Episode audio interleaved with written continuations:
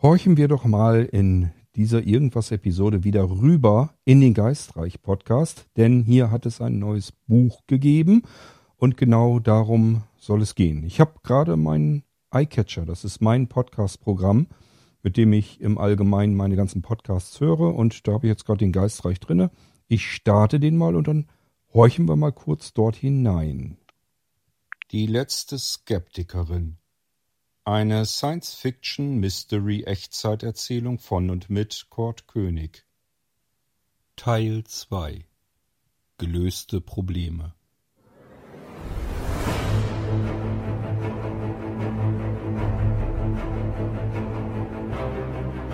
Und ihr hört es schon im Hintergrund. Es geht um die letzte Skeptikerin, Buch Nummer 21, wie ich darauf gekommen bin, was dem vorausgegangen ist – was in diesen beiden Kapiteln von Buch 21, Teil 1 und Teil 2 so passierte, das besprechen wir hier in diesem Irgendwasser und das bedeutet natürlich im Umkehrschluss auch, solltet ihr das Buch 21 noch gar nicht gehört haben, dann umgeht den jetzigen Irgendwasser am besten, denn sonst nehme ich euch die Vorfreude. Wir hören uns gleich nach dem Intro, nach dem richtigen Intro.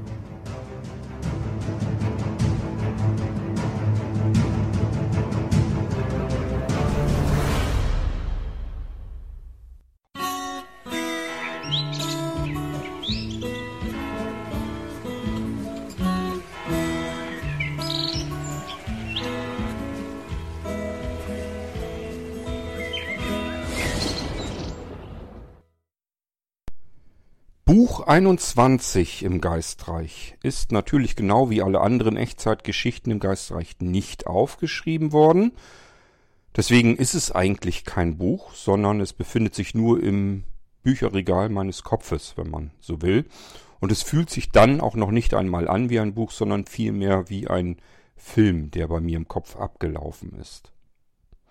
Buch 21, die letzte Skeptikerin, ist eine Echtzeitgeschichte die sehr typisch ist, wie äh, meine Echtzeitgeschichten im Geistreich überhaupt zustande kommen. Deswegen will ich euch da so ein bisschen was drumherum hier im Irgendwasser mal wieder erzählen, damit ihr euch das vorstellen könnt, wie man aus sehr, sehr, sehr wenig eigentlich eine komplette Geschichte mit zwei relativ langen Teilen machen kann. Ich bin eines Morgens aufgewacht und hatte so geträumt, dass ich mich an diesen Traum noch erinnern konnte. Und ich hatte das Gefühl, boah, spannender als so mancher Kinofilm. Ähm, und wenn ich dieses Gefühl habe, dass etwas sehr spannend war, sehr verrückt war, sehr gruselig war, da freue ich mich immer mindestens doppelt, weil erstens gutes Entertainment im Schlaf, also ich bin halt schon in den Morgen oder vielmehr in diesen Tag gestartet ähm, mit einer spannenden Geschichte im Kopf. Das ist schon mal ein guter Start, finde ich. Und zum Zweiten, weil ich es als Geschichte festhalten kann, eine Geschichte überhaupt erst daraus machen kann für den Geistreich-Podcast. Deswegen freue ich mich da mal total. Auch über die gruseligen Dinge, wo sich vielleicht manch anderer sagt, äh, habe ich eigentlich gar keine Lust drauf, mich, ähm, ja, dass ich mich an sowas erinnere, an solche gruseligen Träume, dass da jetzt irgendwas Schreckliches oder Gruseliges passiert ist, ähm, muss ich nicht unbedingt haben. Bei mir ist das anders. Ich freue mich dann immer. Das war in dem Moment tatsächlich vielleicht mal total gruselig, aber trotzdem freue ich mich, weil kann ich eben prima für ein Geistreich gebrauchen und ich hatte das Gefühl, ich habe einen tollen, spannenden Film im Kopf. Wenn man dann sich so ein bisschen informiert, merkt man eigentlich erst, das kann eigentlich kein Film sein denn wir träumen ja nur in sehr kurzen Phasen. Ähm, und zwar, ich glaube, unmittelbar einmal, bevor wir in den Tiefschlaf reingehen. Dann ist es oft so, dass dadurch, dass wir eben in diesen Tiefschlaf reingehen und dann mehrere Stunden Zeit vergehen und so weiter, dass wir uns daran gar nicht mehr erinnern können, sondern woran wir uns meistens erinnern können, sind die Träume, die wir haben, wenn wir aus der Tiefschlafphase wieder rauskommen und dann auch nicht wieder wegdämmern später in die Tiefschlafphase. Das ist ja immer so ein Auf und Ab, sondern ähm, dann in diese Leichtschlafphase und dann aufwachen. Dann können wir uns vielleicht manchmal an unsere Träume erinnern. So, und manche haben vielleicht total bekloppte, verrückte Träume, habe ich auch. Manche haben spannende Träume, habe ich auch. Manche haben gruselige Träume, habe ich auch. Und irgendwie, wenn das besonders für mich bemerkenswert war, möchte ich das am liebsten irgendwie festhalten. Dann gibt es die einen, die schreiben sich ihre Träume auf, in der Hoffnung, dass sie da irgendwann irgendwas mit anfangen können. Und äh, schreiben tue ich ja nicht mehr so gerne, deswegen sage ich mir Mikrofon vor den Hals. Aber dann hat man das nächste Problem. Einfach nur zu erzählen, was man geträumt hat, bringt nicht ganz viel. Das gibt nur ein paar Sekunden. Schnipselchen. Daraus lässt sich keine komplette Geschichte erzählen, aber machen. So, und das ist eben sehr typisch. Deswegen können wir jetzt Buch 21 so richtig schön stellvertretend dafür nehmen. Ich erzähle euch nämlich von was ich geträumt habe. Und dann könnt ihr das ja abgleichen mit dem, was ich euch an Geschichte bei Buch 21, die letzte Skeptikerin, dann tatsächlich erzählt habe. Ich bin aufgewacht, konnte mich an meinen Traum erinnern. Und zwar habe ich geträumt, dass ich in eine Fahrstuhlkabine eingestiegen bin. Das ist jetzt ja auch schon wieder eine ganze Weile her. Ich kann euch nicht mal ganz genau sicher sein. Ich meine, ich wäre mit zwei, drei weiteren Menschen eingestiegen. Kann aber auch sein, dass ich allein drin war. Das weiß ich jetzt nicht mehr so genau. Und ich weiß aber auch noch das Gebäude, wo das passierte, an welcher Stelle dieser Fahrstuhl und so weiter war. Und ich kann euch versichern, da gab es keinen Fahrstuhl. Das ist ein flaches Gebäude, das ist eine ehemalige frühere Schule. Da gab es, das war ein sehr langgezogenes Gebäude, weil das so an der Turnhalle entlang gegangen ist und diverse weitere Räume. Es waren also ewig lange Gänge. Ich glaube, ihr kennt sowas aber auch bestimmt von eigenen Universitäten, Schulen und so weiter, wo ihr dann vielleicht mal im Leben wart. Und ähm, dies war eben auch ein Gebäude mit einem langen Gang. Vielleicht hat mein Gehirn deswegen den Fahrstuhl dahin verfrachtet. Denn dieser Fahrstuhl war kein gewöhnlicher. Es gab dort schlicht und ergreifend gar nicht so viele Etagen, dass man einen Fahrstuhl gebraucht hätte. Es gab einen Keller, also eine Treppe runter und dann noch ein oberes Stockwerk, eine Treppe rauf. Mehr war das nicht. Ähm, und dafür hätte es nun wirklich keinen Fahrstuhl gebraucht. Aber überlege gerade, vielleicht gibt es ja mittlerweile sogar einen Fahrstuhl. Egal, andere Geschichte. Ähm, jedenfalls bin ich in diesen Fahrstuhl eingestiegen. Und jetzt weiß ich jetzt auch wahrscheinlich den Grund, warum äh, mein Traum mich in, diese, in dieses Gebäude verfrachtete, weil es eben so ewig lang gezogen war. Denn mein Fahrstuhl, in den ich eingestiegen bin, da schlossen sich die Türen und dann ist er nicht nach oben oder unten gefahren. Wie auch, da ist ja nicht viel los, sondern er hat sich seitlich bewegt. Und während ich in dieser Fahrstuhlkabine stand, hat sich diese Kabine sozusagen horizontal durch dieses länglich gezogene Gebäude bewegt und ist dabei immer schneller und schneller geworden. Und zum Schluss habe ich noch mitbekommen, wie diese Fahrstuhlkabine seitlich aus der Hauswand herausgebrochen ist. Also wirklich durch die Steine, durch Riesenloch gerissen und ist dann so richtig rausgeflogen aus dem Gebäude. Mit mir sicherlich darin. Und das war's. Das war der Traum. Eine Fahrstuhl-Kabinenfahrt von mir. Keine Ahnung, vielleicht 20 oder 30 Sekunden. Und mehr könnte ich euch auch jetzt nicht erzählen. Ihr merkt schon, das gibt keine ganze Geschichte. Es ist zwar ungewöhnlich, es ist spannend, wenn man da irgendwas mit anfangen kann, aber es ist eben keine komplette Geschichte, die man erzählen könnte. Und es bringt mir natürlich auch nichts, wenn ich mir sage, ich fand den Traum jetzt irgendwie besonders spannend, jetzt will ich mir den mal eben festhalten, dann könnte ich da natürlich mir das irgendwo hin aufsprechen. Aber was soll ich mit diesen Schnipselchen? Würde ich mir dann irgendwann später mal wieder anhören, was hast du denn damals geträumt? Vielleicht würde ich mich sogar wieder zurückerinnern an diesen Traum, wahrscheinlich aber auch eher nicht. Das heißt, ich muss dann noch irgendwas anderes mit anfangen können und genau dafür finde ich den Geistreich Podcast nebenan ebenfalls bei Blinzeln zu hören so genial. Weil ich jetzt aus diesen Fitzelchen eine komplette Geschichte machen kann. Also, ich denke mal, Grundsubstanz von Buch 21 dürfte jetzt klar sein. Jemand steigt in einen Fahrstuhl ein, der bewegt sich aber nicht nach oben oder nach unten, sondern zur Seite weg und wird dann immer schneller und knallt irgendwo aus einer Wand raus. Das ist die komplette eigentliche Geschichte. Jetzt musste ich mir also noch überlegen, wie mache ich da überhaupt erstmal eine Geschichte draus? Und habe mir dann überlegt, ein Fahrstuhl, der sich seitlich bewegt, den kenne ich zumindest nicht. Gibt's bestimmt auch, irgendwo auf der Welt wird's das auch geben, aber ich kenn's nicht. Das heißt, so allgemein gebräuchlich scheint das wohl nicht zu sein. Ich habe sowas noch nie gesehen, weder in der Stadt noch auf dem Lande noch in größeren Gebäuden oder in kleineren. Ähm, ich wüsste jedenfalls nicht, dass es sowas gibt. So, und wenn es das nicht gibt, wie soll ich euch denn dann eine Geschichte daraus machen? Ähm, also man kann das immer. Das hat alles mit Kreativität zu tun, natürlich. Hätte ich euch eine Geschichte erzählen können über den ersten Fahrstuhl, der sich horizontal in einem großen Gebäude bewegen kann. Und hätte ich da irgendwas mit machen und anfangen können. Ich hätte diese Geschichte also auch natürlich in der Gegenwart erzählen können. Aber auch hier ähm, hätte ich irgendwas drumherum stricken müssen. Und äh, ich weiß, es wäre mir zumindest nicht so leicht gefallen. Ich habe mir gedacht, wenn es das jetzt noch nicht gibt, gibt es das ja vielleicht irgendwann einmal. Also spielt meine Geschichte schon mal eindeutig wieder, wieder in der Zukunft. Dann haben wir es mit einem Unglück zu tun. Das heißt, äh, ja, man geht davon aus, wenn so eine Kabine irgendwie aus einer Wand rauspoltert, dass es den Insassen da drin wahrscheinlich nicht so gut geht. Wir haben es also irgendwie mit Richtung Mystery wieder zu tun und schon sind wir wieder beim Genre Science Fiction Mystery Echtzeiterzählung.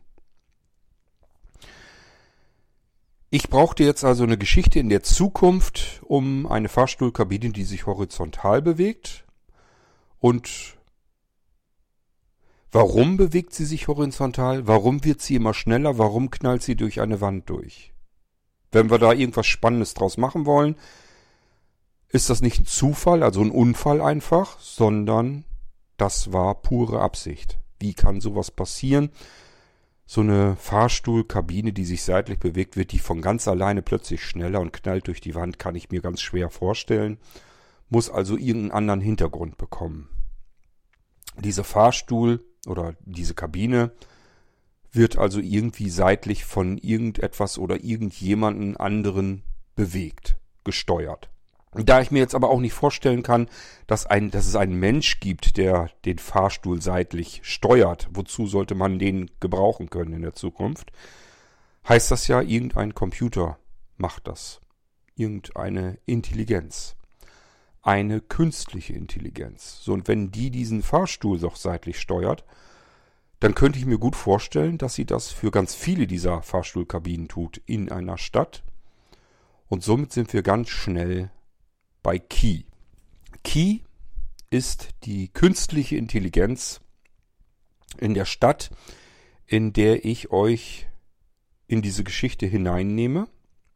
Wir sprechen von einer Stadt Berlin in der Zukunft und Key kontrolliert diese Stadt als künstliche Intelligenz.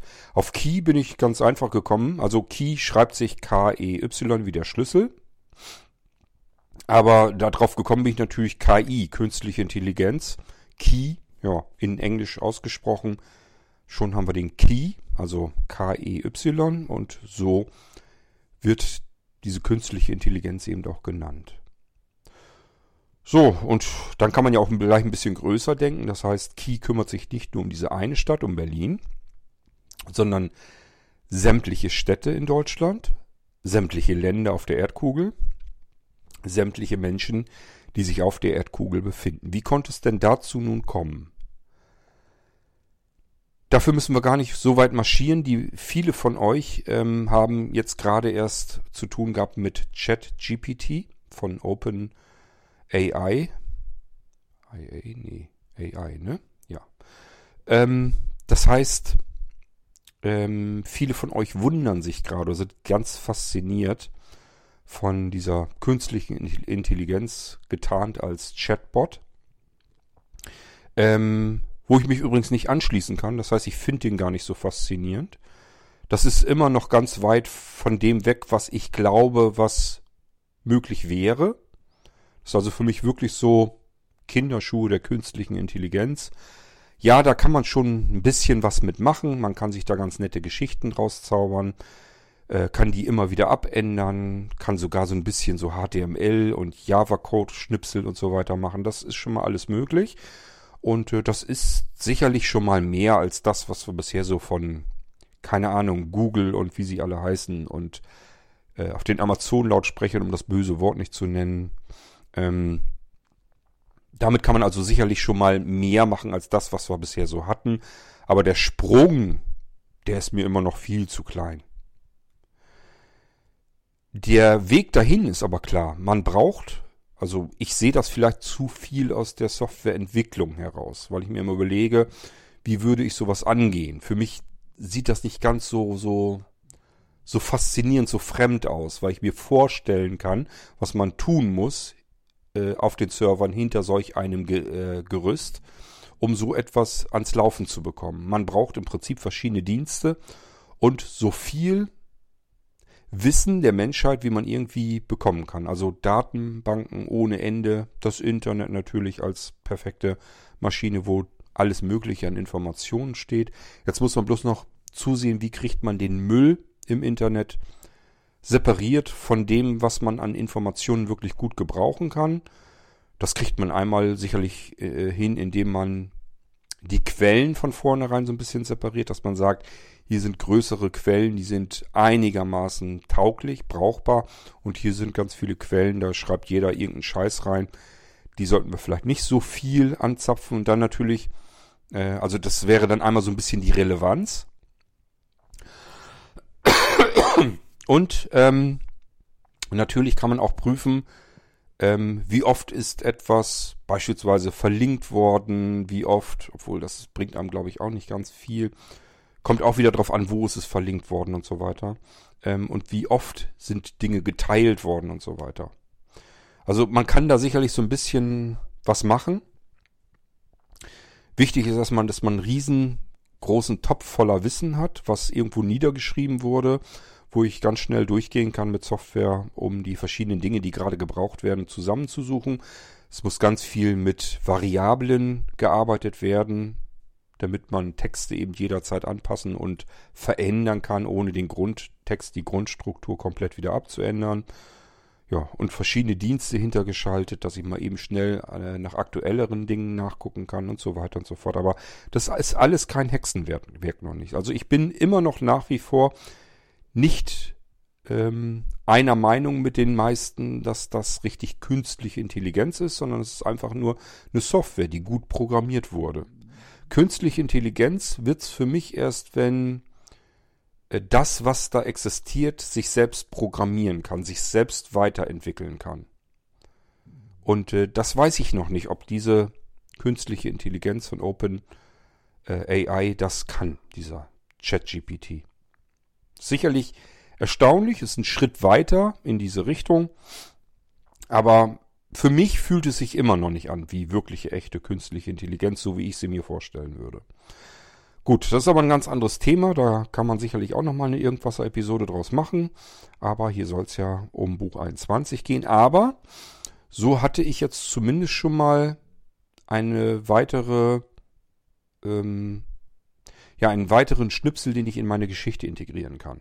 Das heißt, wir haben jetzt diese Kabine, die wird tatsächlich ferngesteuert, fernkontrolliert von einer künstlichen Intelligenz in der Zukunft, von Key haben wir sie genannt. Und jetzt musste ich mir noch überlegen, warum ähm, steuert er diese Kabine so, dass die Insassin dabei zu Tode kommt. Es muss ja einen Grund haben. Der flippt ja nicht einfach nur so aus, sondern es muss ja einen Hintergrund geben. Und dann habe ich mir überlegt, was könnte es sein? Was kann sozusagen der menschliche Gegner der künstlichen Intelligenz in der Zukunft sein? Der skeptische Mensch, der einfach sagt, Leute, wir können nicht äh, unser ganzes Leben und alles, was wir aufgebaut haben, einer einzigen Instanz dieser künstlichen Intelligenz anvertrauen und im Prinzip unser eigenes Nachdenken einstellen. Das geht nicht. Nun kann man sich aber ja auch vorstellen, wenn diese künstliche Intelligenz in der Zukunft sehr viel scheinbar richtig und sehr gut macht, dass dann viel mehr Menschen bereit sind, eben zu sagen, wieso? Es ist doch für alle, für uns alle, für jeden einzelnen Menschen, ist doch die Zukunft jetzt in die richtige Richtung gegangen. Es ist doch besser geworden für jeden einzelnen von uns. Warum sollte man da gegensteuern? Und jetzt kommen wir nämlich langsam aber sicher in diese Geschichte, die ich euch da erzähle, hinein in Geistreich. Aber so könnt ihr schon mal nachvollziehen, wie ich sie aufgebaut, wie ich sie entwickelt habe, wie so ein Ding nach dem anderen dazu kam, weil ich mir einfach überlegen musste, ausgehend von dieser Kabine, die sich seitlich bewegt und durch die Wand bricht, wo der oder die Insassin dabei draufgehen. Warum passiert das? Ja, wird ferngesteuert von einer künstlichen Intelligenz. Die wird sicherlich nicht nur diese eine dämliche Fahrstuhlkabine steuern, sondern ganz viele Dinge. Und ähm, warum lässt man es überhaupt erst dazu kommen? Weil die Menschen dieser künstlichen Intelligenz im Prinzip alles anvertrauen. Warum macht man das? Weil sie eben vieles besser gemacht hat. Und wir erfahren in der Geschichte, dass diese künstliche Intelligenz dafür gesorgt hat, dass jeder Mensch aus der Armut herauskommt. Es gibt keine armen Menschen mehr, es gibt keine Behinderung mehr, ähm, sondern es ist für jeden gesorgt worden. Jeder Mensch kann frei und selbstbestimmt leben, muss sich um nichts mehr sorgen, um nichts mehr kümmern. Jeder Mensch bekommt ein Dach über dem Kopf, jeder Mensch bekommt eine Aufgabe, kann sein Leben bestreiten. Also es gibt nur Vorteile. Es gibt keine Kriminalität mehr, es gibt keine Armut mehr, sagte ich schon. Es gibt vielleicht keine Dummheit mehr, was auch immer. Also es gibt ganz viele Dinge, die, die schlecht sind, die wir heute als negativ wahrnehmen, die gibt es dann in dieser Zukunft nicht mehr, weil Key sich darum gekümmert hat, dass es das nicht mehr gibt. Er hat gegensteuern können, ist eben die künstliche Intelligenz ähm, auf Basis des Wissens der kompletten Menschheit, kann also alles mit dieser, mit dieser Quelle anfangen und daraus die richtigen Rückschlüsse bilden und entsprechend alles so abändern, dass es besser wird. Und genau das scheint ihm in der Zukunft gelungen zu sein.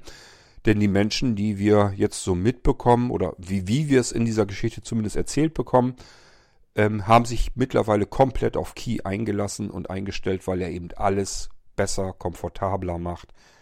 Ähm, es gibt keine einzige ähm, Situation auf der Erdkugel, die sich verschlechtert hat, seit Key die Kontrolle übernommen hat.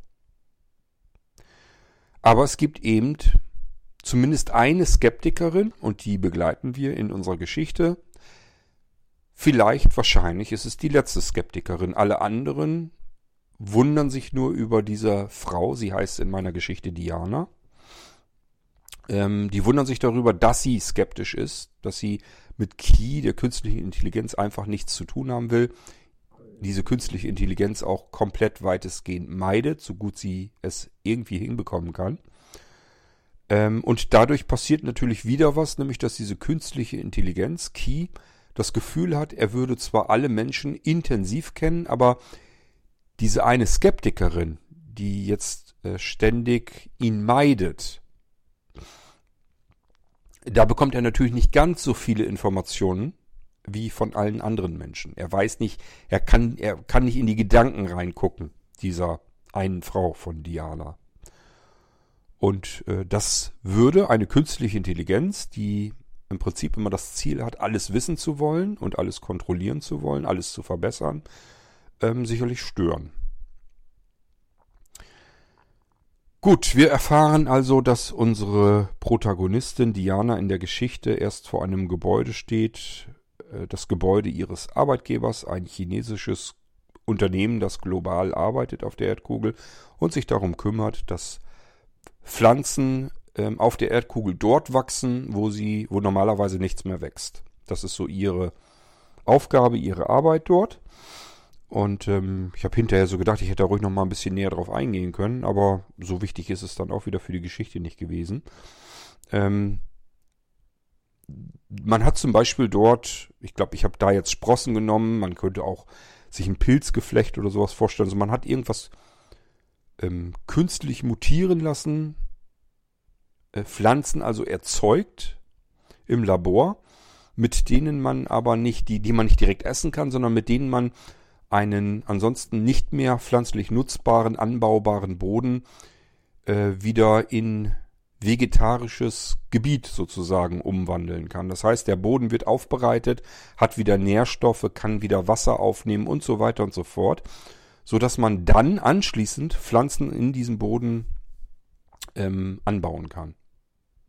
Natürlich dann Pflanzen, die für die Ernährung der Menschen dienen. Wir erfahren, dass in dieser Zukunft mittlerweile die Menschheit so stark angewachsen ist auf 22 Milliarden Menschen. Das ist schon fast Richtung das Dreifache von dem, was wir heute an Menschen auf der Erdkugel haben. Da werden wir meines Erachtens nach nie hinkommen. Vorher haben wir die Erde mit Sicherheit kaputt gekriegt und es wird auch für die Menschen dann nicht reichen. Wir bekommen ganz andere Probleme. Da kommen nämlich die Menschen, die dann in der deutlichen Überzahl sind und im wahrsten Sinne des Wortes einfach nichts mehr zu fressen haben auf der Erdkugel.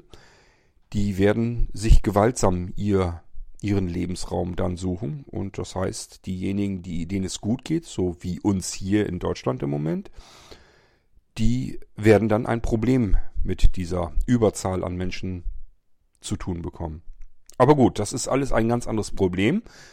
Offensichtlich haben wir genau dieses Problem aber in der Zukunft eben nicht, weil Key sich um diese Riesenmenge an Menschen offensichtlich so gekümmert hat, dass trotzdem jeder Mensch zufrieden leben kann. Wir bekommen mit, ja, der Wohnraum, das ist alles ein bisschen knapp, vielleicht sind die Wohnungen nicht mehr so groß in der Stadt, die Städte sind komplett überfüllt, aber durch ähm, durch diese Kontrolle von Key und dass das alles so ein bisschen geplant auch funktioniert, ähm, funktioniert das trotzdem ganz gut mit dem Zusammenleben der Menschen in diesen Innenstädten. Ähm, Diana geht also in dieses Gebäude rein und das Gebäude, das ich mir da vorstelle, ist übrigens auch nicht ähm, wild fantasiert, sondern im Prinzip brauchte ich bloß äh, meinen letzten Arbeitsplatz nehmen, wo ich als Angestellter tätig war. Also sprich, das war in dem Fall eigentlich ein Rechenzentrum. Da habe ich jetzt natürlich so ein pflanzliches Forschungslabor draus gemacht. Aber ähm, das war im Prinzip genauso im Rechenzentrum. Man musste erst vorne durch so eine Eingangsschleuse, so eine Doppelschleuse gehen. Ähm, wenn hinter, den, hinter der Glasschleuse nicht jemand gesessen hat, der einen reingelassen hat, ähm, musste man einen Code eintippen, war ein Zahlenschloss drinne und es gab weitere Schleusen, da konnte man dann nur mit einer Chipkarte rein und so weiter und so fort. Und diesen langen Gang, den gab es eben auch in diesem Gebäude und da ging auch rechts dann die Treppe runter in den Keller, wo ich eben auch mein Büro hatte. Und deswegen konnte ich das so ein bisschen nehmen, konnte mich da hineinversetzen, weil alles Gebäude ist, das ich kenne. Ich musste es nur in die Länge ziehen ganz so fürchterlich lang ist der Gang dann doch nicht, wie ich ihn in der Geschichte gemacht habe. Aber so war das schon mal ganz praktisch. Ich wusste genau, wo ich mich in diesem Gebäude gerade aufhalte, weil ich es schon kannte. Und ähm, da habe ich eben unsere Diana drin sich bewegen lassen. So, und während Diana, sie war in der Mittagspause, war draußen, hat sich schon gewundert, Luft ist relativ frisch, besonders heute an dem Tag, die Sonne scheint, es scheint irgendwie alles gut zu sein, ein schöner Tag. Und sie nimmt es eben sehr bewusst wahr, weil sie zu den wenigen Menschen gehört. Deswegen habe ich das am Anfang so ein bisschen mit eingebaut oder aufgebaut. Sie gehört zu Menschen, die die Augen schließen und versuchen, ihre Umgebung, ihre Umwelt ein paar Sekunden oder vielleicht auch Minuten ganz bewusst wahrzunehmen. Das heißt, macht die Augen zu, lauscht, was höre ich alles, wie riecht die Luft, ja, welchen Duft nehme ich wahr, welche Geräusche nehme ich wahr, wenn man die Augen wieder öffnet, was sehe ich? Sie versucht sehr intensiv ihre Umwelt wahrzunehmen und nennt das so ihre kleinen Urlaubsmomente. Das machen die anderen Menschen nicht und deswegen fallen ihr verschiedene Dinge eben auf, die anderen vielleicht nicht so sehr auffallen. Beispielsweise, dass an dem Tag die Luft sehr schön frisch ist. Dadurch, dass ihr das auffällt, kann man sich eigentlich fast denken, die Luft war wohl offensichtlich nicht immer so frisch, ist ganz klar. Bis dahin haben wir die Erdkugel so weit runtergerockt, ähm, dass wir mit unseren Umweltbedingungen natürlich arge Probleme haben werden. Und äh, das wird dann nur so ein bisschen angedeutet. Diana geht dann in das Gebäude rein, aus der Mittagspause heraus. und äh, geht dann diesen Gang entlang. Wir erfahren noch, sie könnte eigentlich die Key-Kabine, den Key-Switch benutzen. Fertig geöffnet, muss sie nur rein. Key weiß, wo sie hin muss. Sie bräuchte sich um nichts zu kümmern. Alle anderen machen das auch so. Aber wir haben es ja mit der Skeptikerin Diana zu tun. Sie will mit Key nichts zu tun haben und meidet ihn. Und deswegen geht sie einen irrsinnig langen Weg entlang zu ihrem eigentlichen Arbeitsplatz im Keller. Als sie im Keller unten ist, vibriert ihr Smart Band. Wer nicht weiß, was das ist, das ist im Prinzip wie eine Uhr, nur dass die Uhr nicht direkt abgesetzt ist, sondern es sieht dann mehr so aus, als hätte man nur ein Armband, wo eben ein Teil des Armbandes ähm, ein Display ist. Ich habe hier auch so ein Ding liegen, ist nichts Aufregendes, gibt es also heute schon. Ähm, war auch ein bisschen blöd, ist mir hinterher erst aufgefallen. Ich hätte das Ding natürlich nicht Smartband nennen dürfen, sondern Keyband. Das wäre sinnvoller gewesen. Weil dort alles, was irgendwie unter Key-Kontrolle äh, Kontrolle ist, ist ja irgendwie was mit Key. Gut, ähm, also sie merkt, sie hat einen Anruf auf ihrem Smartband und überlegt noch, Mensch, die Frau, die kenne ich doch, wird also auf dem Display angezeigt. Sie nimmt das Gespräch an. Das handelt sich um die Lehrerin ihrer jüngsten Tochter, Luana, zwölf Jahre alt. Und von der Lehrerin erfährt sie, dass Luana, ihre Tochter, einen Sportunfall hatte und sich dabei den Knöchel gebrochen hat. Und sie sich jetzt in der Ambulanz befände und ihre Mutter sie sicherlich lieber dort abholen sollte, damit sie da nicht irgendwie allein plötzlich auf der Straße steht und nicht weiß, wie sie nach Hause kommt. Ist ja alles in der Zukunft nicht mehr ganz so simpel und einfach. Riesengroße Stadt, alle Straßen voller Fahrzeuge, Wohnungen alle besetzt, unzählige Menschen. Da will man ein Kind von zwölf Jahren nicht alleine irgendwie nach Hause kommen lassen und deswegen hat die Mutter natürlich gesagt, äh, ja klar, komme ich und hole meine Tochter ab. Natürlich, ähm, ich muss bloß das mit dem Arbeitgeber abklären, aber hier erfahren wir jetzt auch, selbst um solche Kleinigkeiten kümmert sich die künstliche Intelligenz Key vollautomatisch. Da muss man sich nicht drum kümmern in der Zukunft. Nicht nur das, Diana legt das, äh, legt das Gespräch auf, wollte ich schon fast sagen, also ähm, beendet das Gespräch mit der Lehrerin und überlegt jetzt, wie kann sie ihre, zu ihrer Tochter kommen in die Ambulanz. Und in diesem großen Gebäude, wo sie arbeitet, ist natürlich alles soweit vorbereitet. Deswegen sind auch diese Schleusentüren, die gehen viel früher auf, weil man eben davon ausgeht, oder weil Key davon ausgeht, dass Diana vielleicht jetzt anfängt zu laufen, zu rennen. Deswegen warten diese Türen nicht, bis sie kurz davor, sondern gehen schon sperrangelweit auf, weil Key eben weiß, was los ist. Er weiß über alles Bescheid, was gerade irgendwo los ist. Und er kontrolliert alles, also auch diese Türen. Und deswegen ist auch das alles so gesteuert, dass Diana einfach loslaufen könnte. Bis hin zum Key-Switch, auch der ist natürlich geöffnet, da muss sie nur rein eintreten und Key bringt sie dann automatisch zu ihrer Tochter. Oben die Kellertreppe hochgekommen, ist diese Kabine auch geöffnet und Key meldet sich wieder und sagt ihm, sie soll einsteigen, damit er sie möglichst schnell zu ihrer Tochter bringen kann. Und genau das ist ein Problem, weil Diana eben die letzte Skeptikerin ist und nicht in die Fänge von Key hineingeraten möchte. Sie möchte ihn ganz bewusst aus dem Weg gehen und mit ihm im Prinzip nichts zu tun haben.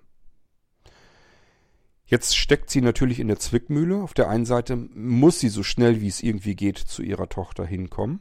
Und auf der anderen Seite würde sie es am liebsten ohne die Hilfe von Key bewerkstelligen. Und genau in dieser Zwickmühle stehen, steht sie jetzt vor der geöffneten Kabine und überlegt, was sie jetzt macht. Und dann sagt sie sich, ja, jetzt den langen Gang wieder entlang gehen, das sind auch schon mehrere Minuten, die ich dafür bräuchte, bis ich dann vorne im Eingangsbereich bin ich gehe jetzt einfach erstmal in diese dämliche Kabine rein und ähm, lasse mich auf schnellstem Wege eben nach vorne in den Eingangsbereich des Gebäudes bringen von Key in diesem Key-Switch und habe dann einfach ein bisschen mehr Zeit nachzudenken. Ich muss ja nicht mit ihm sprechen, ich muss ja keine Informationen liefern, aber das kann ich ja schon mal nutzen. Vielleicht fällt mir bis dahin irgendeine Lösung ein, wie ich ohne Key zu meiner Tochter kommen kann. Key versucht mehrere Ansätze, um ins Gespräch zu kommen mit Diana. Und sie ignoriert ihn komplett. Ähm, er versucht sie natürlich auch zu ködern, dass er Informationen hätte über den Unfall, wie es ihrer Tochter geht und so weiter.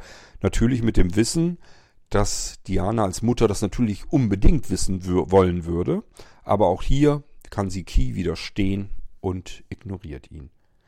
Die beiden landen sehr schnell im Eingangsbereich des Gebäudes, dauert nur wenige Sekunden.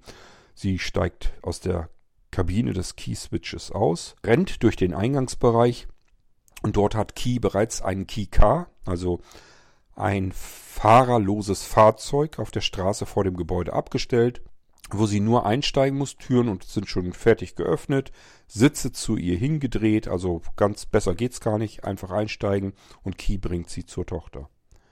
Und irgendwie muss sie auf dem Weg zu diesem Auto hin sich überlegt haben, nee, das muss noch eine andere Lösung geben.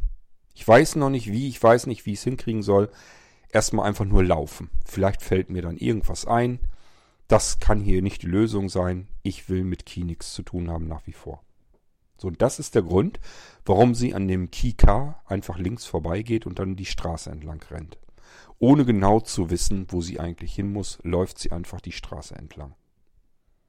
Und Key hat natürlich jetzt das Problem, dass er eigentlich auch die Kontrolle und, äh, über diese Frau bekommen möchte, seine Pläne, die er hat, ähm, einhalten möchte und vor allen Dingen wissen möchte, warum ist Diana so skeptisch ihm gegenüber.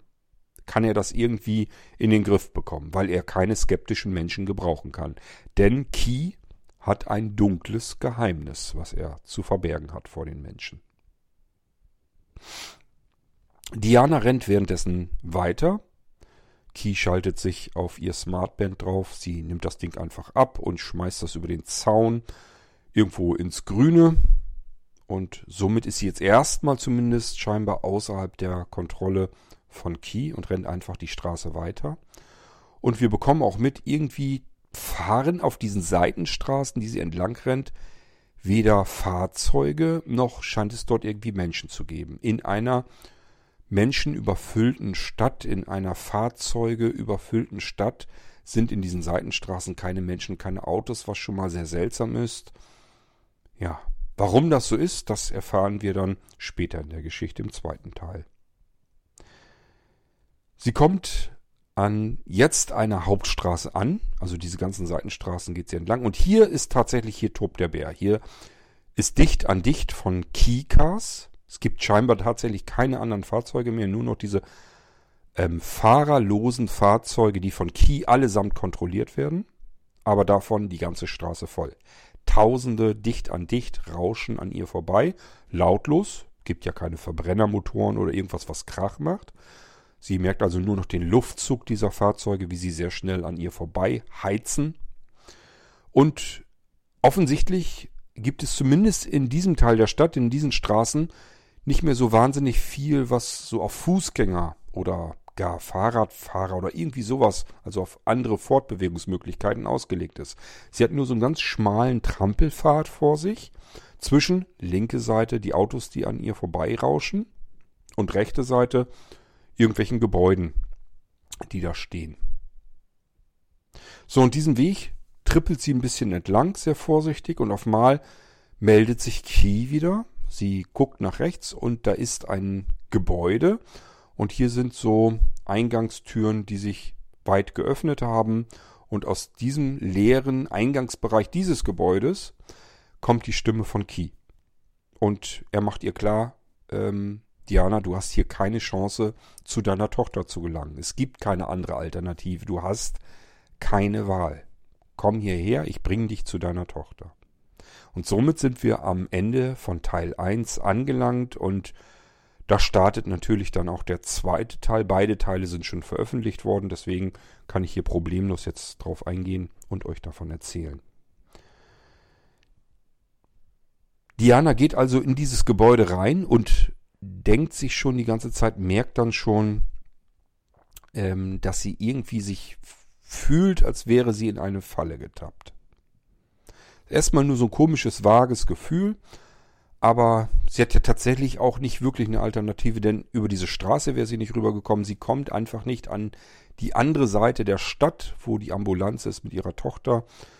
Sie kann tatsächlich ohne die Hilfe von Key nicht zu ihrer Tochter kommen. Und das ist ihr derzeitiges Problem. Sie geht in dieses Gebäude rein, die Türen schließen sich hinter ihr. Key ist natürlich physisch gar nicht anwesend, sondern es ist bisher einfach nur eine Stimme, die aus irgendwelchen Lautsprechern kommt.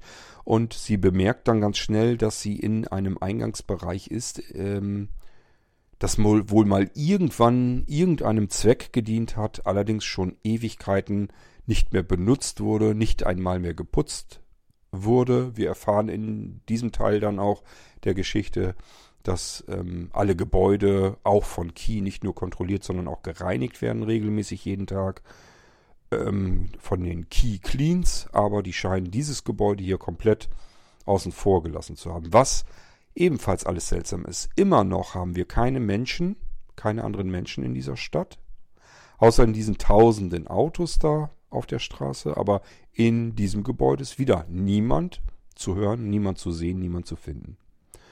Stattdessen Staub, Spinnenweben, alles fingerdick, so dass man davon ausgehen kann, hier war schon ewig keiner mehr.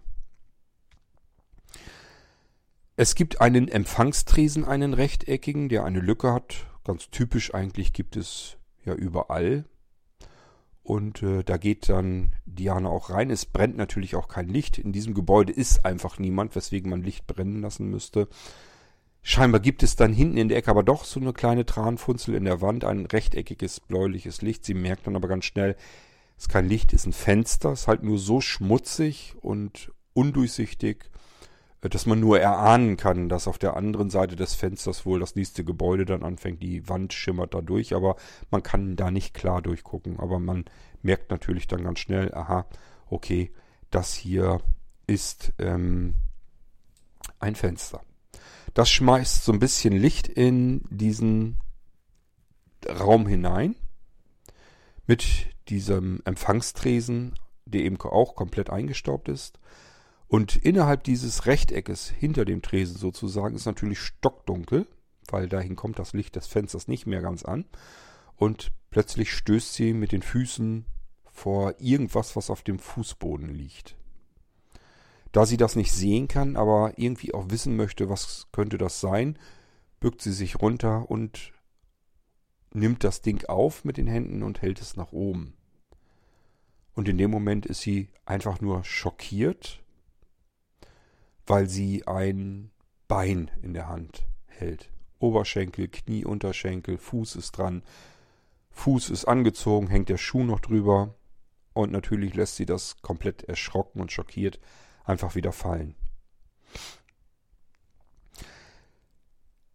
Als sie den Schrecken so ein bisschen überwunden hat, guckt sie sich weiter um und stellt fest, es gibt Regale an den Wänden, sind ganz viele Kartons drin, es gibt äh, Schuheinlagen, diverse orthopädische Schuhe, ähm, Rollstühle, es gibt Prothesen aller Art. Aber eben alles Dinge, die man eigentlich in dieser Zeit längst nicht mehr braucht. Das muss also irgendwie ein Gebäude sein, was uralt ist, was nicht mehr genutzt wurde. Warum auch immer, denn in einer Stadt, wo man jeden Quadratmeter, jeden Kubikmeter benötigt für Wohnraum, ist das eben sehr ungewöhnlich. Aber hier ist es eben der Fall und sie sagt sich, Moment mal, hier sind Prothesen. Ich gucke nochmal nach, vielleicht war das ja gar kein Bein. Sie hebt das Ding auf und tatsächlich, es war eine Beinprothese. Ist also nicht ganz so schrecklich, wie wir uns das erst so vorgestellt haben. Ich wollte euch da so ein bisschen, erstmal so ein bisschen in so einen kleinen Schockmoment mit reinnehmen und das dann aber aufklären. Ich hoffe, es ist mir gelungen. Diana geht dann also raus, nachdem sie sich klar ist, das muss hier irgendwie so ein altes Orthopädiegeschäft oder irgendwie was sein. Und geht dann weiter, findet dann auch die Key-Switch-Kabine, bis Key ihr dann sagt, nee, nee, das ist ein uralter Fahrstuhl, funktioniert eh nicht mehr. Du musst ein Stück weiter im Dunkeln hier leider lang tappen, Treppe runter, in den Keller hinein. Da geht's dann weiter. Das macht sie dann auch, muss dann im Prinzip durch den dunklen hinteren Gang stolpern, die Kellertreppe runter und unten scheint dann mal wieder ein bisschen Licht. Das habe ich ja oftmals in meinen Geschichten. Das Licht kommt wenn man die Kellertreppe runtergeht, rechts aus dem Gang und irgendwie wirft da Licht von der einen Seite des Ganges äh, rüber auf die andere Seite des Ganges. Das heißt, da muss irgendwie eine Tür, eine offene sein oder sowas. Diana geht in die Richtung, merkt dann ganz schnell, es ist keine Tür oder irgendwie einfach nur so eine Öffnung in der Wand, sondern als wenn da jemand ein Loch reingemeißelt hätte in diese gegenüberliegende Wand. Und da kommt das Licht durch. Key erklärt ihr auch, dass sie durch dieses Loch durchschlüpfen muss. Sie klettert also durch dieses Loch mitten in der Wand. Und jetzt wird das Geheimnis nicht kleiner, sondern eher größer. Sie steht jetzt mitten in einer unterirdischen, riesengroßen, leeren Halle. Auf Betonfußboden. Um sie herum paar kleinere Stein- und Schutthaufen, offensichtlich das, was früher mal diese Wand gebildet hat, ist ja ein Riesenloch reingedonnert worden und das liegt jetzt als Schutt quasi auf der, auf dieser Seite, wo sie eben hindurchgeklettert war, in der Halle. Sie schaut nach oben, da sind überall ja, so LED-Lampen sehe ich da, die so ein orangefarbenes Licht machen. So ein schummeriges Licht zwar, aber so, dass man eigentlich überall gut sehen kann. Und sie sieht auch komplett hindurch und sieht eine geflieste Wand. Ich denke mir dabei, dieses ganze Key-Switch-System, was die ganze Stadt mit diesen Kabinen versorgt, hat man irgendwann im Verlauf der von uns aus gesehen in Zukunft, aber von dort aus gesehen in der Vergangenheit, in alte U-Bahn-Schächte eingebaut. Die kann man natürlich auch weiter ausbauen, aber ich stelle mir einfach vor, wenn unsere Innenstädte sehr weit in der Zukunft liegen, dass man diese ganzen ähm, U-Bahn-Schächte einfach umbaut, um dieses Key-Switch-Kabinensystem dort hineinzubauen. Und deswegen sind wir jetzt auch unterirdisch, weil da war früher mal eine U-Bahn, deswegen musste sie da irgendwie aus dem Gebäude rüberklettern. Wie dieses Loch in die Wand gekommen ist, weiß kein Mensch. Muss man auch nicht wissen. Spielt für die Geschichte keine Rolle. Aber sie sieht dann eben, gegenüberliegend ist irgendwie so ein rechteckiges Loch in dieser gefliesten Wand. Da geht sie drauf zu, soll sie auch so tun. Äh, Key hat ihr das so befohlen. Und als sie kurz davor ist, merkt sie, dass von links dieses Loch sich füllt mit einer silberfarbenen Key-Switch-Kabine, deren Tür sich dann auch lautlos öffnet und sie eintreten soll wieder. Und hier überlegt sie wieder, es kommt ihr wieder alles sehr seltsam vor, alles sehr geheimnisvoll, auch hier in dieser riesigen Halle. Die ganze Stadt weiß nicht, wie sie die Menschen alle unterbringen soll. Die Erdkugel ist übervölkert und hier ist eine riesengroße Halle unterirdisch, komplett leer, menschenleer, niemand zu sehen, niemand zu hören. Irgendwas stimmt doch hier nicht. Sie tritt in die Keyswitch-Kabine ein. Bleibt ihr ja nichts anderes übrig, denn nach wie vor, sie will natürlich jetzt endlich zu ihrer Tochter hin. Und hat sowieso schon viel zu viel Zeit vertrödelt. So, und in dieser Kabine, da geht es jetzt los, da hat Kisi jetzt endlich dort, wo er sie haben will. Jetzt kann er nämlich erstmal so ein bisschen herausfinden, was mit diesem komischen Menschen, mit Diana los ist, warum sie ihm gegenüber so skeptisch ist. Die beiden kommen jetzt ins Gespräch. Und innerhalb dieses Gespräches merkt Key, dass er diese Skeptikerin nicht los wird, jedenfalls nicht so, dass sie von ihm überzeugt sein wird. Und deswegen erzählt er ihr jetzt im Prinzip all das, was die anderen Menschen allesamt nicht wissen. Und somit, weil wir ja der Geschichte zuhören, erfahren wir ebenfalls, was wohl offensichtlich passiert ist. Key hat als grundlegendes Problem der Erdkugel herausgefunden, es sind die Menschen. Und bevor es immer mehr werden, ist es wahrscheinlich besser, wenn es immer weniger werden, damit die Erdkugel sich erholen kann. Er reduziert die Menschen. Was kann man mit Menschen machen? Nun, wir wissen jetzt schon, wir haben stetig wachsenden Energiebedarf und deswegen müssen wir aus den Menschen Energie machen. Wir haben hier, na, die Rede ist von Biomassen, Energiewerken. Das heißt, irgendwie wird der Mensch trockengelegt wohl und dieses, äh, diese Masse wird sozusagen dadurch brennbar. Ja, und das wird eben in solchen Energiekraftwerken verbrannt und diese Biomasse wird dann dadurch zu Energie gemacht. Vielleicht wird es auch nicht verbrannt, sondern anders. Da habe ich mir jetzt keinen größeren Kopf drum gemacht, was da nun ganz genau passiert. Wir erfahren einfach nur, die Menschen werden umgewandelt von lebende Menschen in tote Menschen, von tote Menschen in Biomasse, von Biomasse äh, in Energie. Das ist das, was mit Menschen passiert ist. Und zwar nicht mit Tausenden oder mit Hunderttausenden, auch nicht mit Millionen, sondern mit Milliarden von Menschen. Key erzählt ihr ab jetzt die ganze Wahrheit und sagt, es sind gerade mal über, ich glaube, 8 Millionen, 8 Millionen. Ja, ich wartet, ich kriege das sogar zusammen. 8.431.461 Menschen leben aktuell, aber nicht in dieser Stadt, was man vielleicht noch am ehesten annehmen könnte, sondern auf der ganzen kompletten Erdkugel. Ich darf daran erinnern, wir sind derzeit irgendwo um die 8 Milliarden Menschen auf der Erdkugel, Tendenz natürlich stark wachsend. Und hier haben wir es jetzt mit 8 Millionen zu tun, also drastisch weniger Menschen. Das kann Diana natürlich überhaupt nicht glauben, weil sie natürlich die ganze Zeit gelebt hat, aufgewachsen ist in einer Welt, die übervölkert ist. Sie arbeitet aktiv seit vielen Jahren daran, diese unzähligen Menschen satt zu bekommen bei ihrem Arbeitgeber.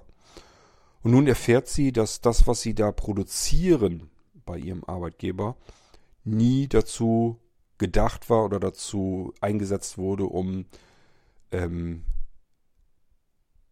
Lebensmittel anzubauen, also pflanzliche Lebensmittel anzubauen, sondern dass das im Prinzip ebenfalls als Biomasse zu einem witzlosen Anteil ver verbrannt wurde oder eben in, Energie gewandelt wurde, die man eben in dieser Stadt dann sehr schnell verbraucht hat. Ihr ganzes Leben ist eigentlich in dem Moment äh, sinnlos geworden. Alles, wofür sie gearbeitet hat, was sie gelernt hat, alles, ja, für nichts und wieder nichts. Ähm, wir erfahren dann auch, dass es in der ganzen kompletten Stadt, in Berlin sind wir in der Zukunft, man müsste eigentlich von vielen Millionen Menschen ausgehen. Wir erfahren, es gibt nur noch 8192 Menschen. Was für eine so große Stadt natürlich witzlos ist, die ist komplett leer. Und ähm, Diana kann das immer noch nicht fassen. Sie hat die ganzen Keys, Key ähm, Cars, die ganzen Fahrzeuge auf dieser überfüllten Straße gesehen und erfährt ja, ja, Fahrzeuge gibt es auch genug. Die lässt Key einfach auch mal leer durch die Stadt fahren und auch irgendwelche Güter von A nach B bringen. Deswegen die ganzen Fahrzeuge, da sind aber nicht überall Menschen drin. Er hat, glaube glaub ich, sogar gesagt, irgendwie sind aktuell nur, ich weiß es nicht mehr, von diesen 8000 irgendwas, 100 äh, irgendwas dann unterwegs in der Stadt. Also alles sehr, sehr extrem gering. Man kann das kaum glauben. Aber Diana kennt hauptsächlich ihre Wohnung, den Arbeitsplatz, dort wo sie arbeitet. Da sind überall Menschen. Ja, ist klar, wenn man mehrere hundert Menschen in einem Gebäude hat, dann fühlt sich das an, als wenn dieses Gebäude ein Gewummel, Gewimmel und Gewusel ist. Deswegen jede Menge Menschen. Ja, und jetzt erfährt sie, dass das alles nicht stimmt. Das macht dann auch alles Sinn. Die Straßen, die leer waren, wo sie dann hindurchgerannt ist. Dass da nirgendwo Menschen waren, auch nicht in dem Gebäude, nicht in dem Riesen, in dieser großen unterirdischen Halle. Alles menschenleer. Ähm, das äh, macht ihr, ihr macht jetzt also plötzlich alles Sinn dann fragt sie sich natürlich, warum Ki das getan hat. Und er erklärt ihr, dass die Erfolge, die er damit erzielt hat, äh, ja wohl logischerweise für sich sprechen. Rein nüchtern betrachtet muss man Ki dann sogar recht geben. Ist eigentlich überall auf der Erdkugel ist es besser geworden, seit er die Menschen reduziert hat. Ja, und nun wird dann Diana natürlich auch klar, dass Key sie nicht wird überleben lassen, weil er ansonsten ähm, ja befürchten muss, dass andere Menschen sich dieser Skeptikerin anschließen würden und gegen ihn arbeiten würde. Und das ist dann natürlich nicht in seinem Sinne. Er will ja die Erdkugel retten, die Erde retten. Deswegen dürfen die Menschen nicht ihn angreifen, nicht gegen ihn arbeiten. Es hat alles seine Logik in dieser Geschichte, jedenfalls aus der Sicht dieser künstlichen Intelligenz. Und wir erfahren nebenbei, nicht die Kriminalität wurde abgeschafft, sondern alle Kriminellen und gleich dazu samt ihre Opfer, also die Opfer dieser Kriminalität, weil die sonst hätten anderen etwas erzählen können. Ähm, nicht die Armut und die Obdachlosigkeit wurde abgeschafft, dass also alle ein Dach über dem Kopf haben, sondern er hat einfach die Obdachlosen und die Armen abgeschafft, indem er eben Energiemasse draus gebastelt hat. Die sind verheizt worden. Da haben andere Leute einen warmen Hintern und Energie gehabt daraufhin. Ähm, wir erfahren auch nebenbei gesagt, dass nicht die Behinderung abgeschafft wurde, sondern einfach die Behinderten. Also der hat schon ganz ordentlich gewütet und fühlt sich aber komplett im Recht, weil alles ähm, besser wird. Die Erdkugel erholt sich wieder. Die war wohl in einem katastrophalen Zustand und genau das war seine Arbeit, seine Aufgabe, diesen katastrophalen Zustand zu beheben, zu korrigieren. Das hat er gemacht. Das Problem war ja nicht die Erdkugel oder die Umweltverschmutzung oder irgend so etwas, sondern einzig und allein es gab nur eine Quelle des Problems und das war der Mensch. Den musste er beseitigen. So, in dem Moment wird, wie gesagt, Diana natürlich klar, dass sie aus der Nummer auch nicht mehr lebend rauskommt. Sie ist gefangen in einer metallenen Kabine, die komplett kontrolliert und gesteuert wird von einer künstlichen Intelligenz, die wiederum kein Interesse daran hat, dass Diana weiterhin existieren könnte. Und Diana wird in dem Moment klar, natürlich werden auch alle anderen dann nicht mehr existieren, die Fragen stellen könnten, was mit Diana passiert ist. Also jeder, der jetzt nach, hätte nachforschen können, wo steckt Diana, wo ist die abgeblieben, was ist mit ihr passiert, all diese werden eben gleich mit eliminiert. So wie Key schon immer gewütet hat, weswegen ja auch so viele Milliarden Menschen verschwunden sind. So, und jetzt sind wir nämlich genau in dieser Szene. Unsere Keyswitch-Kabine hat sich wie in meinem Traum jetzt letzten Endes am Ende der Geschichte seitlich bewegt, nimmt immer weiter Geschwindigkeit auf und Diana wird in dieser Kabine klar, das überlebt sie nicht. Und zusammen mit ihr ihre Familie, Freunde, Bekannte, alle, die mit ihr intensiver zu tun haben, werden das ebenfalls nicht überleben. Und meine Kabine knallt auch aus der Wand heraus, nur dass da eben das Loch schon vorher drin war. Ich habe mir gedacht, vielleicht hat Key einfach auch schon vorher auf die Weise an dieser Stelle Menschen, die ihm unbequem erschienen, weil wir haben es jetzt mit der letzten Skeptikerin zu tun. Vielleicht gab es vorher auch Skeptiker, Skeptikerinnen, die er eben ganz einfach auf diese schöne, komfortable Weise entsorgt hat. Vielleicht hat ja beispielsweise auch Luana, die Tochter von Diana, gar keinen Unfall gehabt. Denn offensichtlich kann er auch, also Key, alles, was mit Information, mit Medien, mit Unterhaltung und so weiter zu tun hat, künstlich generieren und an die Menschen senden, die noch da sind. So dass man immer das Gefühl hat, man wird aktuell informiert, was hier rund um einen herum passiert, aber eben alles von Key künstlich aufgebaut. Für ihn macht es keinen Unterschied. Ob das jetzt künstlich ist oder real. Er selbst ist auch künstlich, fühlt sich real. Warum sollte er da irgendwie drauf achten? Und wenn ich mir das vorstelle, stellt euch das mal vor. Ähm, alles das, wo ihr, wo wir unsere heutigen Informationen herausziehen. Wenn wir eine Zeitung lesen, wenn wir ein Buch lesen, wenn wir im Internet stöbern, wenn wir einen Fernseher anmachen, wenn wir Nachrichten hören. All das, ähm, da gehen wir ja davon aus, dass es immer so passiert. Jetzt stellt euch mal vor, es ist alles komplett künstlich generierbar. Menschen im Fernsehen sind künstlich generierbar, ohne dass wir es merken. Das geht ja mittlerweile schon recht gut. Ähm, künstliche Stimmen, wenn ihr mal darauf achtet, wie viel sich da getan hat, wie täuschend echt sie sich mittlerweile schon anhören. Auf YouTube äh, gibt es Filme, die nutzen diese künstlichen Stimmen. Ich ertappe mich mittlerweile dabei, dass es bei mir mehrere Sekunden dauert, bis ich merke, ob sie künstlich ist oder nicht. Das hatte ich früher nicht. Also das noch nicht mal vor zwei Jahren oder so hatte ich dieses Gefühl. Äh, da habe ich das sofort innerhalb der ersten paar Silben rausgehört, das ist künstlich gesprochen und ähm, das ist schon deutlich besser geworden. Das jetzt zusammengebracht mit sowas wie Chat GPT, ähm, ja, und das kann schon in die richtige Richtung dann gehen mit der künstlichen Intelligenz. Ähm Ja, und wenn ich mir vorstelle, dass im Prinzip alles, was wir denken, was wir wissen, was wir gelernt haben, aus dieser einen künstlichen Instanz kommt, dann ist eigentlich alles möglich. Dann glauben wir, die Welt um uns herum zu kümmern, äh, zu kennen und wissen das gar nicht mehr. Kümmern uns um nichts mehr und ähm, gehen einfach unsere eigenen Wege entlang und glauben, ähm, ja, die Informationen, die wir bekommen, sind schon die richtigen. So funktioniert das Ganze. Unsere Kabine bricht also durch die offene Wand, zerschellt in hunderten Metern Entfernung. Ähm, auch mehrere Stockwerke tief fällt sie auf Betonboden, auf dem Parkplatz, auf dem früheren.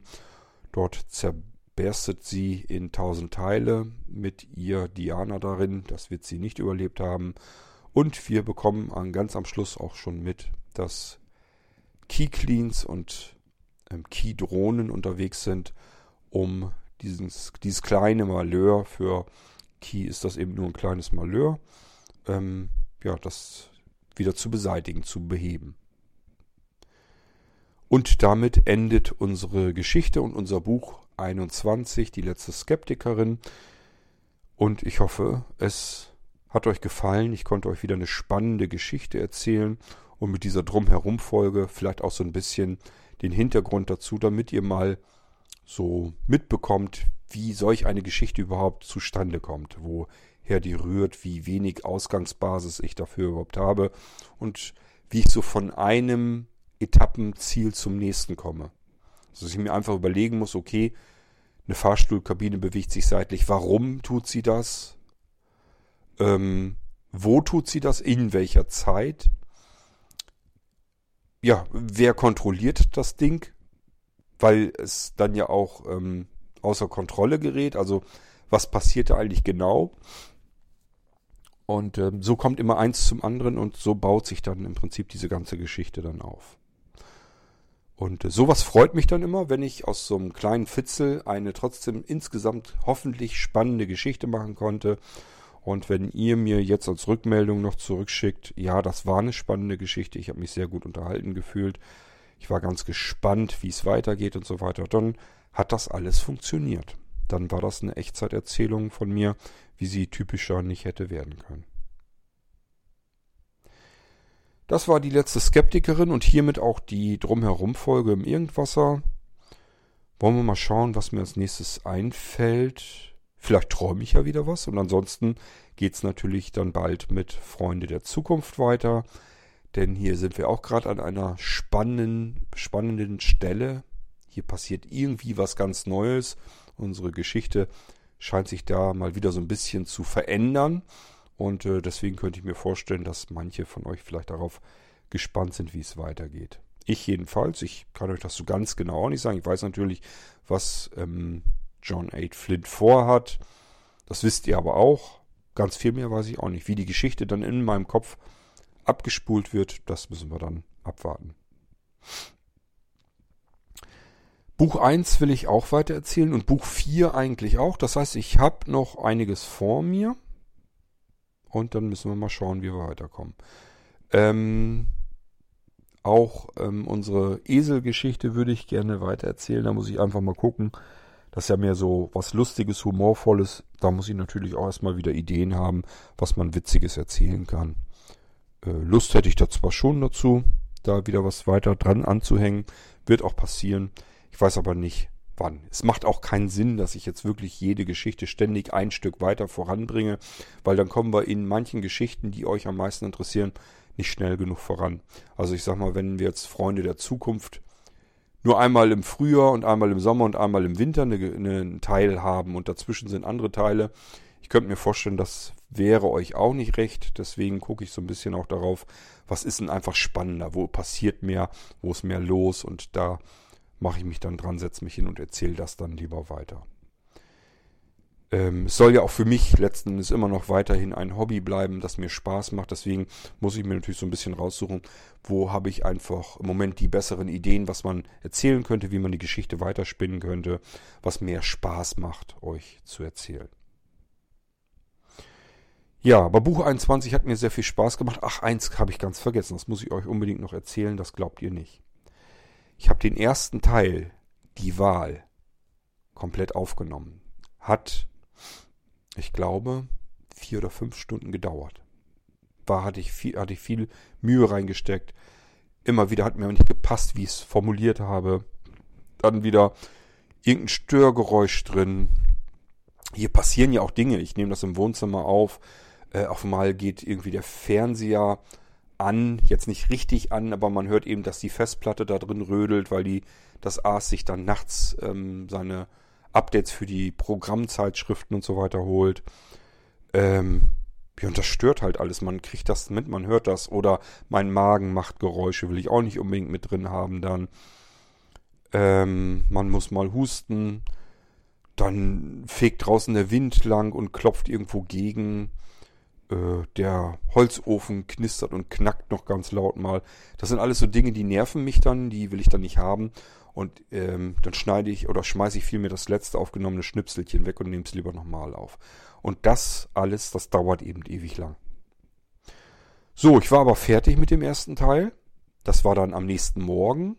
Und äh, ich mache das dann gerne so, dass ich es abspeichere, gehe nach oben ins Bett, setze mir noch aber Kopfhörer auf und höre mir das dann nochmal an. Dann höre ich mir diese lange Arbeit an, mehrere Stunden Arbeit reingesteckt. Und nach ein paar Minuten merke ich, dass die Schnipsel ihren Ort in der Geschichte geändert haben. Das heißt, die sind durcheinander gewürfelt worden. Beim ersten Mal habe ich noch gedacht, ist jetzt ein bisschen durcheinander geraten, aber geht vielleicht noch kann einen jetzt kurz mal aus dem Tritt bringen, dass das so erzählt wird, also einfach verkehrt herum, geht aber noch. Das ist aber mehrere Male in der etwas über halben Stunde passiert, so dass die ganze Geschichte kaputt war. Ihr müsst euch das vorstellen, ich nehme das ja mit Opinion auf und im Prinzip nimmt man das Stückchen auf und dann hat man wirklich so einen Schnipsel und diesen Schnipsel kann man in der App rauf und runter ziehen, kann man also in der Reihenfolge bewegen, rauswischen, dann wird's gelöscht, neu reinsprechen und so weiter und so fort. In dieser App, wenn ich fertig bin mit einer solchen Aufnahme, habe ich zig solcher kleinen Schnipsel. Und die kann ich mit meinem Sehrest nicht mehr in der Reihenfolge komplett unter Kontrolle bekommen. Das heißt, wenn das nur ein Ding wäre, hätte ich mir noch vielleicht die Mühe gemacht. Das waren aber mehrere Schnipsel, die an der völlig falschen ähm, Stelle waren. Ist also richtig durcheinander gewürfelt, das Ganze. Und das hätte ich auch nicht wieder in Reihenfolge bekommen. Ihr ahnt nicht, wie frustriert man dann sein kann. Das sind im Prinzip mehrere Stunden harte Arbeit ähm, für die Tonne. Ich habe alles entmutigt, frustriert, rausgelöscht an Schnipseln und bin komplett von vorn angefangen. Nochmal vier, fünf Stunden, um den ersten Teil einfach nochmal zu erzählen. Ja, aber ich wollte die Geschichte unbedingt festhalten. Deswegen blieb mir gar nichts anderes übrig. Wäre sie nicht so, für mich nicht so spannend oder interessant gewesen, hätte ich darauf verzichtet, hätte ich gesagt, na, so doll ist die Geschichte sowieso nicht, dann lässt es halt bleiben. Soll wohl eine schicksalhafte Fügung werden. Aber das war hier eben nicht der Fall. Ich wollte die Geschichte ganz gerne erzählen und deswegen bin ich nochmal von vorne angefangen. Erst den ersten Teil, nächste Nacht dann nochmal den zweiten Teil. Gut, das war's im Irgendwasser. Das drumherum. Heute hat sich mal ein bisschen mehr gelohnt, konnte ich euch mehr drumherum erzählen um die jüngsten Geschichten im Geistreich Podcast. Ich hoffe natürlich so ein bisschen auf eure Rückmeldung einmal als Audionachrichten, wenn ihr mögt. Gerne auch als Rezensionen bei den jeweiligen Podcasts. Also wenn ihr hier den Irgendwasser mal bewerten möchtet, gerne, freue ich mich drüber. Wenn ihr den Geistreich bewerten möchtet, ebenfalls gerne, freue ich mich auch drüber. Findet ihr ja alles dort, wo ihr die Dinge auch hört. Da kann man üblicherweise das Ganze auch bewerten. Spotify kriege ich nicht so wirklich mit, wenn da irgendwelche Sternchen oder so vergeben wurden. Ich weiß auch gar nicht, ob mich die Sterne so großartig interessieren. Ähm, ich finde natürlich interessant, wenn die Leute was schreiben. Also wenn ihr eine Rezension vergibt, bitte schreibt da auch ein paar Zeilen dazu. Muss nichts Weltbewegendes sein, keinen Aufsatz. Ähm, ihr müsst das auch nicht über den Klee loben oder sowas. Erzählt eure ehrliche Meinung, wenn ich euch mit meinen Geschichten auf die Nerven gehe, könnt ihr das ruhig da reinschreiben. Es macht nichts. Ähm, also ich benutze das nicht, um irgendwie den Podcast sichtbarer zu machen oder sowas. Erzählen ja viele Podcaster. Finde ich total affig, habe ich gar keine Lust zu. Ob ich jetzt ähm, 10, 5 Sterne Bewertungen habe oder 20 4 Sterne Bewertungen oder 50 2 Sterne Bewertungen oder 100 Super Sterne Bewertungen oder was auch immer, das spielt keine Rolle. Deswegen wird der Geistreich und der Irgendwasser werden die nicht sichtbarer, deswegen werden die nicht besser gefunden. Das kann mir kein Mensch erzählen. Die Leute achten auf die Top 100, das war es maximal.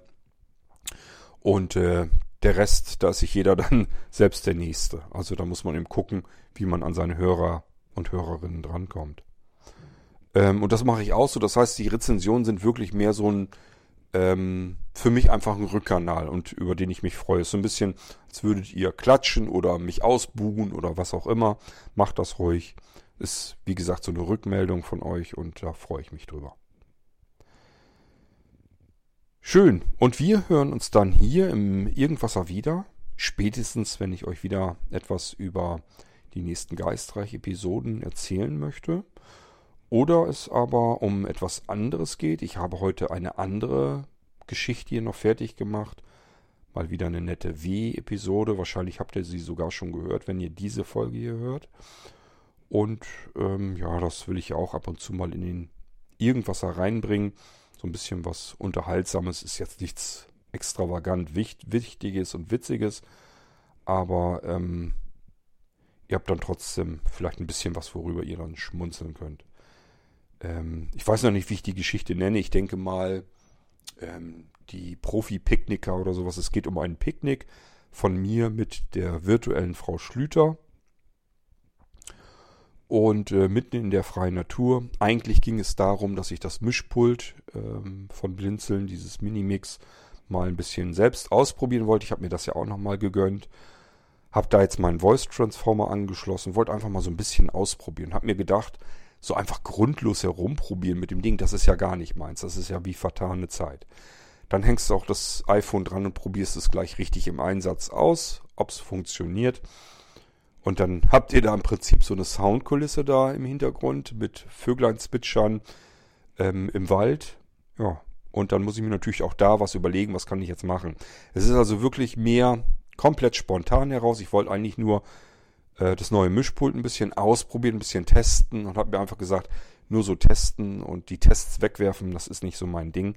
Ich muss irgendwas Produktives tun. Deswegen ist es zu dieser W-Episode gekommen mit den beiden Profi-Picknickern, mit mir also und Frau Schlüter. Ich hoffe, es hat zumindest dafür gereicht, dass ihr kurz mal ein bisschen schmunzeln konntet und wenn nicht, ist auch nicht so schlimm. Ist besser jedenfalls einen, als einen Test zu machen und den Test dann anschließend wegzuwerfen, habe ich mir gedacht. Gut, da ist aber nicht viel mehr zu erzählen. Da machen wir keine Drumherum-Folge und ich hoffe, ähm, ich mache euch mit der W-Folge einfach eine kleine Freude und wir hören uns wieder, wie gesagt, im nächsten Irgendwasser, wenn es um etwas anderes wahrscheinlich geht. Bis dahin sage ich, macht's gut, lasst euch gut gehen. Tschüss, euer König Kurt.